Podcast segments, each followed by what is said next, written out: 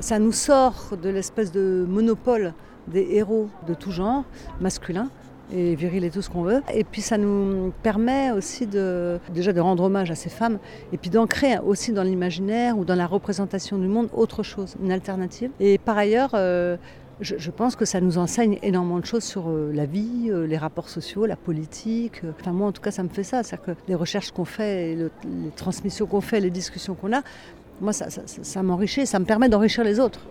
Voilà, parce que moi il y a encore quelques années, Louise Baudin, je ne savais pas qui c'était.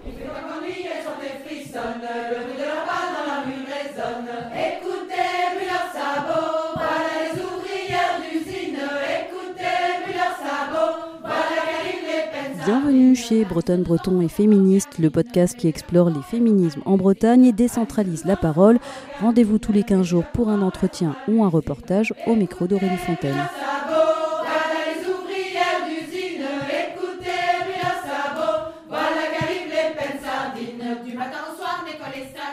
Aujourd'hui, pour ce 57e épisode, nous parlons matrimoine breton sur les traces de Louise Baudin, militante féministe rennaise des années 1900. Mon podcast explore les féminismes contemporains en Bretagne, mais il veut aussi archiver ce matrimoine régional historique, militant, scientifique et culturel. Là, je suis donc allée à la rencontre de l'association Histoire du féminisme à Rennes, qui veut, elle aussi, diffuser l'histoire locale des luttes pour les droits des femmes. Cette association féministe organise des conférences, intervient en milieu scolaire, publie des travaux universitaires et réalise donc des visites guidées féministes dans la ville. Il y a par exemple des déambulations sur l'histoire arène du planning familial, du mouvement pour la liberté d'avortement et de la contraception, le MLAC, et donc sur des figures du féminisme local. J'ai donc euh, assisté fin septembre à une déambulation sur l'histoire euh, de Louise Baudin. C'est une pacifiste engagée, féministe, journaliste et militante communiste qui a lutté au début des années 1900 pour l'égalité et la dignité des femmes. Cette euh, déambulation suit en particulier la biographie de Louise Baudin, la bolchevique au bijou, qui a été écrite par l'universitaire rennaise Colette Cognier et publiée en 1980. Et sans ce livre, en fait, l'histoire de Louise Baudin serait vraisemblablement tombée dans l'oubli.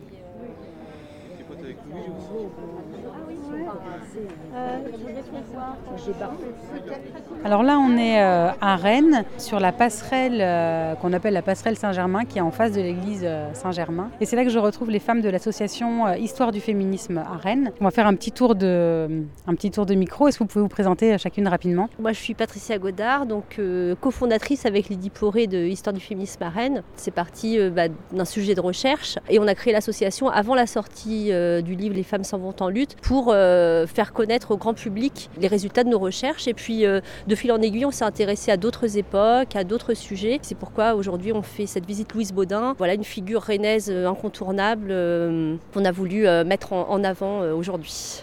Moi je m'appelle Françoise Bagnot. Moi je suis très intéressée par la transmission des luttes, des mémoires, des luttes et des, et des histoires des femmes très vite radiées de l'histoire.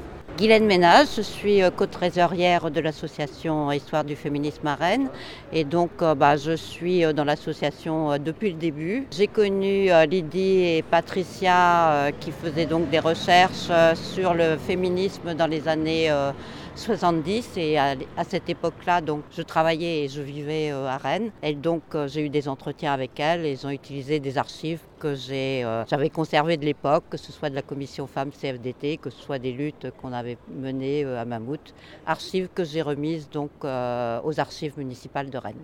Alors Josiane Pérez, moi je suis une simple membre je participe de temps en temps. Christine Couvert, euh, moi j'ai été recrutée par André Hélard et Patricia Godard euh, à l'occasion de l'écriture du livre sur Colette Cosnier en tant qu'ancienne étudiante. Euh, J'avais un témoignage à apporter, puis me voilà embarquée dans l'aventure. Est-ce que vous pouvez nous expliquer, l'une d'entre vous peut nous expliquer qui est Louise Baudin? Louise Baudin, en fait, c'est une, une, journaliste, une écrivaine une pacifiste, une communiste, trotskiste vers la fin de ses jours. C'est une femme engagée qui a euh, rendu visible toutes toute une partie de la vie des femmes, des femmes euh, qui faisaient la lessive, des femmes ouvrières, euh, et qui a aussi mis en cause ce qu'on peut appeler aujourd'hui la domination patriarcale. À l'époque, ce n'était pas forcément les mêmes mots, mais voilà. Et donc Colette Cossy a écrit Louise Baudin, la bolchevique au bijou, et son surnom, c'est le fait que c'était une grande bourgeoise rennaise quand même, qui était femme d'un grand médecin, qui a rejoint les causes féministes et gauchistes, d'où le nom, la bolchevique au bijou. Comment s'est venue cette idée-là d'organiser des visites guidées de Rennes sous ce prisme-là de militante euh, féministe On voulait euh, partager avec le grand public euh, l'histoire rennaise des luttes féministes. Et la visite guidée, en fait, ça permet de sortir du, format conférence, d'une certaine verticalité et de partager vraiment physiquement un moment et puis aussi s'inscrire dans les murs de la ville. Parce qu'on va quand même dans les lieux, par exemple pour la, la visite donc histoire du féminisme, ça commence au planning familial, enfin là où il y avait le planning familial dans les années 70. Euh, Pareil pour le MLAC, on va aussi euh, dans une petite impasse euh, rue Saint-Michel pour avoir la clé pour dire là le local choisir était là. Ce qui est intéressant aussi, enfin c'est ça qu'on promeut nous, parce qu'on pourrait imaginer mettre ça à disposition avec des casques et que chacune et chacun fasse la visite. Voilà. Nous, ce qu'on trouve aussi intéressant, c'est qu'il y ait des échanges entre les, entre les personnes qui viennent sur euh, ce qu'on raconte, ce qu'on a travaillé et cherché, ce qu'on raconte pendant la déambulation, mais aussi après. Souvent après, les gens qui peuvent restent et on prend une collation ensemble, offerte par l'association. Et ça permet de discuter de ce qu'on explique du passé, donc de la mémoire, mais de faire le lien aussi, parce qu'il y en a, avec l'actualité d'aujourd'hui. Et donc pour nous, c'est toujours un enrichissement. Et pour les personnes qui participent aux déambulations, c'est aussi l'occasion de, bah, raconter leur propre vécu, mais aussi de partager des expériences qu'on peut appeler parfois euh, expériences militantes, collectives, de lutte. Parce que nous, ce qui nous intéresse, c'est, les figures euh, qui ont contribué à l'émancipation des femmes, comme disait Guylaine, que ce soit sur le droit à disposer de leur corps, de, nos corps plutôt, contraception, IVG, tout ça, mais, mais plus largement euh, pour aller vers euh, l'égalité femmes-hommes et, sortir les femmes de, de l'oubli. quoi.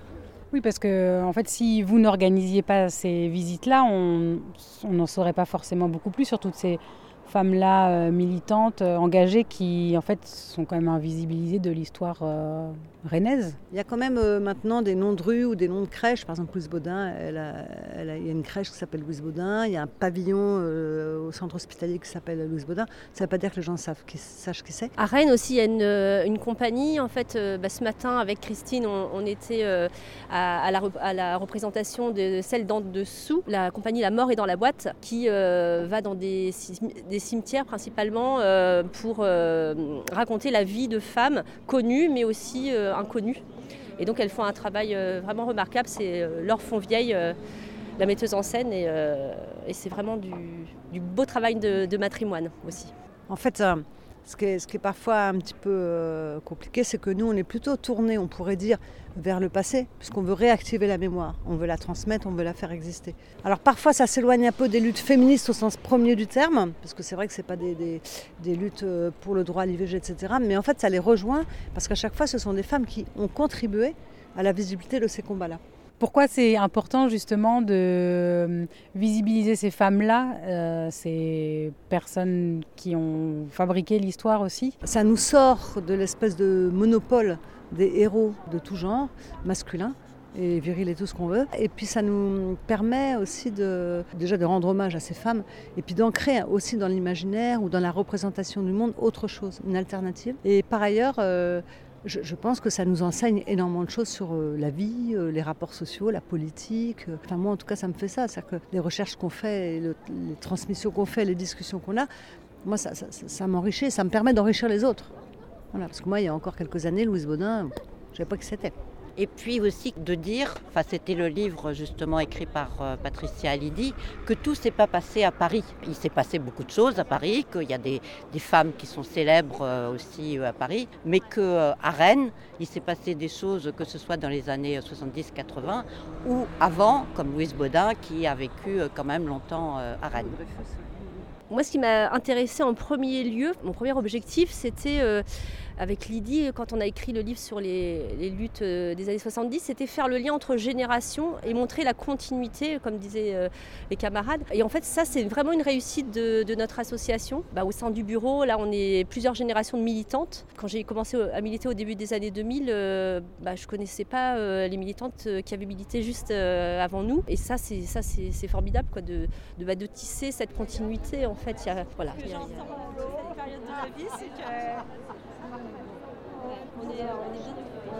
alors là, euh, tout le monde s'est rassemblé sur la passerelle. Il y a une vingtaine de personnes qui s'est inscrites, principalement euh, des femmes de tous âges, dont deux jeunes d'une vingtaine d'années. Pourquoi vous avez eu envie de venir?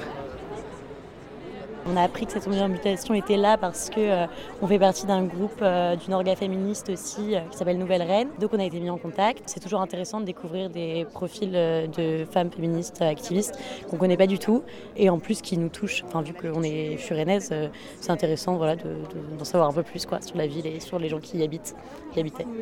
Parce que pour vous, c'est important aussi de justement de visibiliser ces histoires-là de femmes militantes au niveau local. Euh, comme euh, une des membres du bureau de l'association expliquait, c'est qu'on a toujours l'impression qu'il y a beaucoup de choses qui se passent à Paris, mais évidemment, il y a plein de choses qui se passent ailleurs aussi. Est-ce que c'est important aussi pour vous de connaître ces histoires-là? Bah oui, c'est super important parce que dans la tête de la plupart des personnes, quand on parle euh, d'activisme, c'est surtout des hommes déjà. Donc de mettre en avant des femmes militantes et tout, c'est super important. Et, et oui, comme vous dites, que c'est à Rennes que ça se passe. Et dans, on va, là, on va déambuler, on va avoir des rues, des, des endroits précis où maintenant ce sera euh, lié dans notre tête euh, à euh, un féminisme rennais, du coup c'est super chouette. Voilà, ça y est, la déambulation va commencer. On reste sur la passerelle Saint-Germain pour cette première étape. Et chacune leur tour, les membres de l'association racontent en fait l'histoire de Louise Baudin. Je vous laisse écouter un passage. Femme Louise Baudin. Parce que jusqu'à présent, nos recherches nous avaient plutôt amené à étudier ce qu'on a appelé le féminisme de la deuxième vague, euh, c'est-à-dire les mobilisations féministes qui débutent dans les années 60-70 et qui, euh, avec une revendication principale, la libération des femmes, particulièrement dans la sphère privée, c'est-à-dire la sexualité, la contraception, l'avortement. Mais sur le féminisme de la première vague, celui de la fin 19e et début 20e, qui revendique des droits politiques, finalement nous disposons de très peu de données locales. Louise Baudin a vécu à cette période 1877-1929. Elle a milité à cette période. Ses écrits et ses prises de position, révélées notamment par Colette Cosnier, nous ouvrent un nouveau pan de recherche. En fait, son histoire nous a intéressés et nous intéresse toujours parce qu'elle illustre les enjeux qui restent d'actualité quand on se penche sur l'engagement des femmes. Comment mener de front une vie de famille et des engagements publics épuisants? Comment concilier son féminisme et ses autres convictions politiques? Comment dépasser la crainte de ne pas être légitime pour défendre telle ou telle cause Et comment ne pas se laisser déborder par des sentiments d'injustice ou d'impuissance Bâti sur les quais, un escalier descendait à un lavoir. Dès l'aube, dès 5 heures, j'entendais le battoir des laveuses. Femmes du peuple qui venaient laver le linge de l'homme et des gosses avant le jour, pour ne rien perdre de leurs heures de travail. Certaines d'entre elles étaient enceintes. Les coups de battoir retentissaient dans mon cœur comme un reproche, comme un remords douloureux, comme une honte, tandis que j'avais la possibilité, les loisirs de me prélasser dans mon lit pour me reposer des fatigues que je n'avais pas eues. Cette culpabilité d'être bien née, d'avoir eu accès à l'éducation et de vivre une vie confortable, Louise Baudin l'apportera toute sa vie. Et pourtant, elle ne s'est pas contentée de suivre le chemin qui lui était tracé par son milieu et par l'époque, celui d'une vie domestique et bourgeoise. À partir de 1912, elle prend publiquement des positions féministes dans les textes qu'elle écrit. Les textes en question sont d'abord des critiques littéraires, publiées dans les Nouvelles Rennaises, un hebdomadaire républicain dont les locaux se trouvaient tout près d'ici. Et à ses débuts de journaliste, elle signe alors LB. Mais ses lecteurs et lectrices devinent probablement très vite qu'une femme se cache derrière ses initiales. En effet, dans l'une de ses premières chroniques, elle s'en prend à un critique littéraire particulièrement misogyne et livre un plaidoyer pour le droit des femmes à l'écriture. Son style, vif et ironique, laisse déjà entrevoir les prises de position beaucoup plus radicales qu'elle défendra plus tard dans sa vie. Pour l'heure, elle écrit sur les lycées de filles, sur la Bretagne, sur Marion Dufayette, sur les suffragistes. Comme les, féministes réformistes de son, époque, Louise Baudin est en effet favorable au droit de vote des femmes. En 1913, quand un groupe local de l'Union française pour le suffrage des femmes voit le jour à Rennes, elle fait partie des premières membres. Elle devient présidente de ce groupe l'année suivante. À la même période, encouragée par ses amis, elle publie Les Petites Provinciales, un recueil de lettres qui font la chronique de la vie rennaise. On pourrait tenter d'y voir une activité mondaine ou anecdotique. En fait, ce n'est pas du tout le cas. Euh, en ce début du XXe siècle, euh, l'écriture est un acte transgressif pour les femmes. Colette Cognier l'a brillamment démontré dans son essai qui s'appelle Le silence des filles. Quand une femme euh, prend la plume, elle est forcément suspecte. Et Louise Baudin le rappellera dans un très beau texte, rédigé plusieurs années après son passage à l'écriture.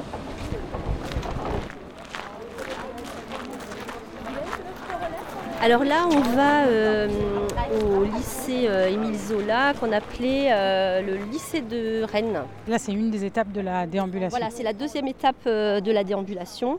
Et pour parler donc d'un des combats de Louise Bonin qui était le, pacifisme dans un contexte vraiment euh, compliqué quand on était pacifiste euh, pendant la Première Guerre mondiale, parce que là, il y a eu vraiment, enfin, toutes les féministes se sont, euh, se sont mobilisées pour l'effort national, etc. Enfin, tous les combats féministes sont passés, sont passés à l'arrière-plan, en fait. C'est aussi son féminisme qui la rend pacifiste.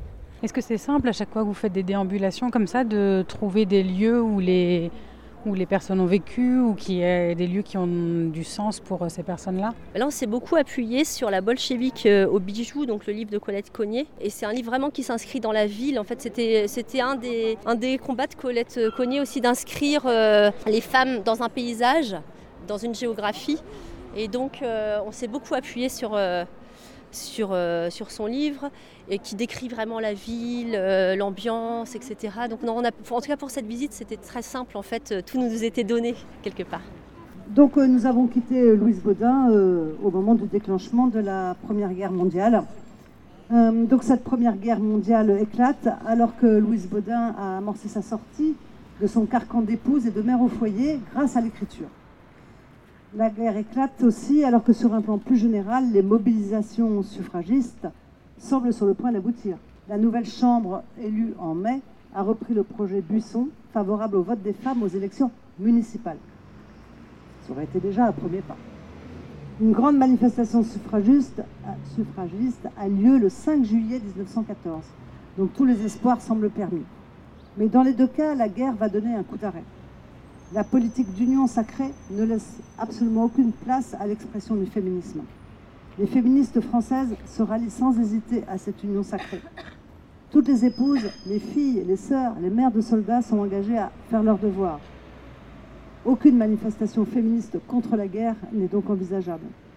Les propos de la présidente de l'Union française pour le suffrage des femmes donnent le ton. Toute femme qui, à l'heure présente, ébranlerait chez l'homme le sens du devoir envers la patrie serait une criminelle. Les répercussions de la guerre sur la vie de Louise Baudin sont absolument immédiates. Son mari part dès le 28 août 1914 en tant que médecin aux armées. Et dès que les premiers blessés arrivent au lycée, transformé en hôpital, elle devient infirmière-major. Et même si un mouvement international des femmes contre la guerre se crée bientôt, dès 1915, avec l'appel aux femmes socialistes par Clara Zetkin et Rosa Luxembourg, le Congrès des femmes pour la paix en 1915. On ne sait pas si Louise Baudin en a connaissance. Et de toute façon, l'écho de ces initiatives pacifistes reste limité. Il faut attendre 1917 pour que les choses bougent et que les voix de féministes pacifistes se fassent entendre. Ensemble, on nous opprime les femmes. Vous remercie pour votre écoute. N'hésitez pas à aller voir en ligne les prochaines dates des événements organisés par euh, Histoire du féminisme à Rennes.